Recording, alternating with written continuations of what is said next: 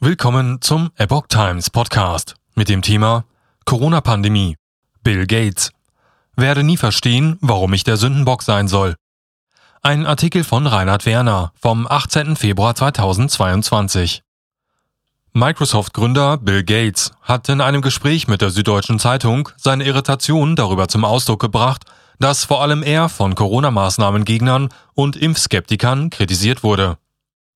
Die Vorstellung ist skurril, dass ich das begonnen hätte, davon profitiere oder scharf darauf sein könnte, den Aufenthaltsort von Leuten zu wissen, weshalb ich 5G-Aufpasser in den Impfstoff gemischt haben soll, erklärte der Software-Mogul.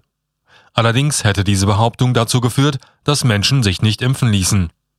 Ich werde nie verstehen, warum gerade ich herausgepickt wurde für die Rolle des Sündenbocks, äußerte sich Gates weiter. Umfangreiches Engagement in der Impfstoffforschung.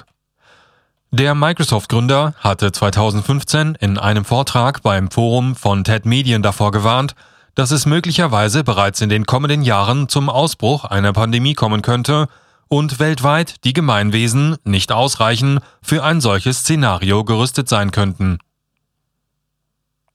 In den vergangenen zehn Jahren hatte die Bill und Melinda Gates Foundation, die Stiftung, die er zusammen mit seiner früheren Ehefrau aufgebaut hatte, neben einer Reihe weiterer Förderprogramme für Entwicklung und Forschung auch etwa 20 Milliarden US-Dollar in die Impfstoffforschung investiert. Bereits im November des Vorjahres hatte Gates im Umfeld des Weltklimagipfels in Glasgow gegenüber Großbritanniens Ex-Gesundheitsminister Jeremy Hunt von einem kollektiven Versagen mit Blick auf die Prävention, aber auch die rechtzeitige Reaktion auf die Corona-Krise gesprochen. Impfungen sind nicht intuitiv, auch hinsichtlich der gesellschaftlichen Konsequenzen der Corona-Pandemie gab Gates gegenüber der Süddeutschen seiner Enttäuschung Ausdruck.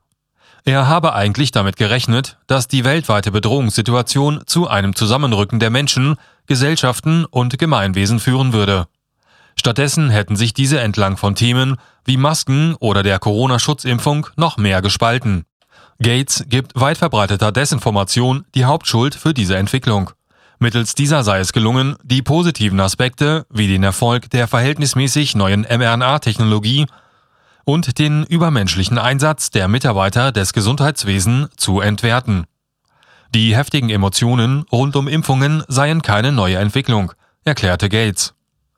Impfungen sind nicht besonders intuitiv. Jemand sticht einem mit einer Nadel in den Arm und drückt eine fremde Substanz in den Körper, so Gates. Er selbst habe miterlebt, wie in Nigeria die Schluckimpfungen gegen die Kinderlähmung durch Gerüchte unterminiert wurde, der Westen wolle Frauen damit unfruchtbar machen. Erst der Schulterschluss der örtlichen Behörden mit den religiösen Führern vor Ort habe diesen erfolgreich begegnen können. Bill Gates für Schuldenschnitt zugunsten ärmerer Länder. Tatsächlich habe man Grund froh zu sein, dass die Corona-Pandemie verhältnismäßig glimpflich verlaufen sei. Wir hatten noch Glück, sie hätte zehnmal so tödlich sein können, ist Gates überzeugt. Allerdings sei es gelungen, viele Menschen rechtzeitig vor dem Risiko zu warnen und über Gegenmaßnahmen zu informieren. Gesellschaften sollten sich nun durch bessere Analysen von Krankheitsausbrüchen 15 Milliarden US-Dollar jährlich für Forschung nach Impfstoffen und Therapien und regelmäßige Pandemieübungen der Weltgesundheitsorganisation vor ähnlichen Entwicklungen schützen. Die Gates Stiftung wolle sich an diesen Bemühungen ebenfalls beteiligen. Bill Gates forderte zu einem Schuldenschnitt für ärmere Länder.